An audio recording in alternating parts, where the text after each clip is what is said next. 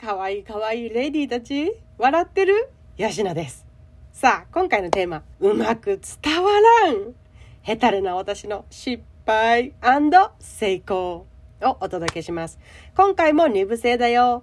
前半のテーマは、うまく伝わらない。なぜだ？私の撃沈失敗談、次回お届けする後半のテーマは、うまく伝えられる成功のコツ、そしておすすめをご紹介ですです。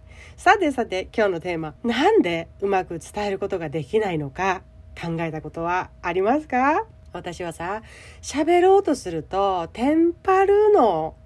私、その何気ない日常の会話とか、楽しいわちゃわちゃしているような気軽なものなら全然大丈夫なんだけど、緊迫した空気感の中で意味あることしか喋ってはいけないような空気を感じるともう一気にテンパる。もう何省いたらいいですか？何喋ったらいいですか？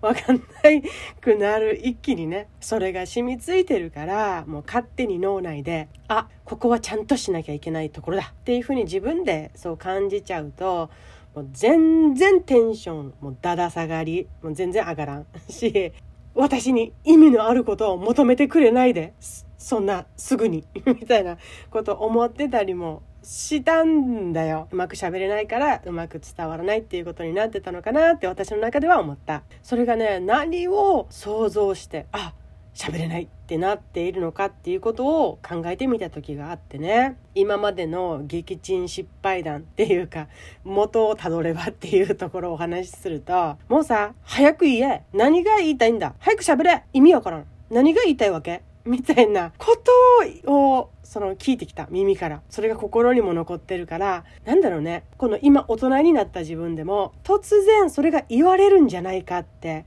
未だに不思議に怯えるんだよね。あとはさ、そうそう、多くの人もあると思うんだけど、黙れ、喋るなとか、言われるのも、もう怖い、辛い。もう言われるの、言われてないけど、言われるんだろうなってもう染みついてるから、それが怖いなって思ってたね。で、そう、もう一つ大きなこと。それはね、私が喋っているのに、黙ってその場から立ち去られること。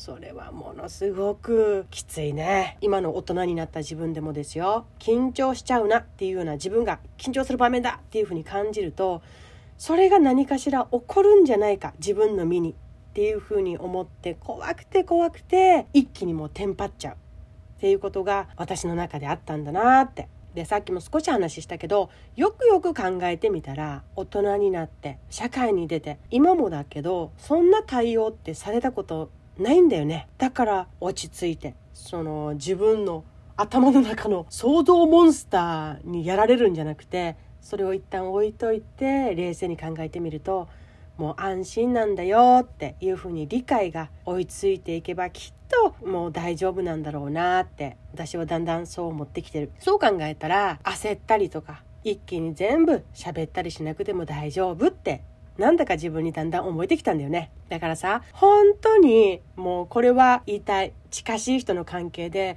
どっちがどっちの立場になったりもあると思うんだけど、さーっと喋れる人が、さーっと喋られない人にイライラして声を荒げたりして、ひどい態度を取らないでほしいんだよね。それが家族とか近い人との関係だったらなおさらそう思う。焦って頑張ってる人に早くやれ早く言え本当は何が言いたいの？みたいな そんな感情を乗せた言葉追い打ちをかけてるっていうことが少しでも多くの人に分かってほしいなって思う。それがさ、会社とかだったりするとなかなか通らない話だったりするかもしれないけど、家庭ならさ、合理性ばかりじゃなくて、理性もお互いの感情っていうところが大いにすっごく大切だな私は思う。みんながリラックスしてくつろげて元気が出てもちろん笑い声もあってってそれが叶えられる場所だと私は思ってる。だからこそ時間もかかるし曖昧なままそれらを包んで歩いていくことも時には必要になってくると思うし長い目で見てそしてけどどこを切っても同じ柄が出てくるような金太郎飴のように毎回自分の在り方が一貫していることなおいいなって日々思ってます。突き詰めるとそこしか自分のできるところはないんだけどね。もちろん時と場合があったりそんなそんな悠長な対応がいつでもできないみたいな状況や状態とかっていうのはあると思うよね。そんな時は、はい、次回ここからです。成功のコツをお伝えしたいと思います。ではではまた次回お会いしましょう。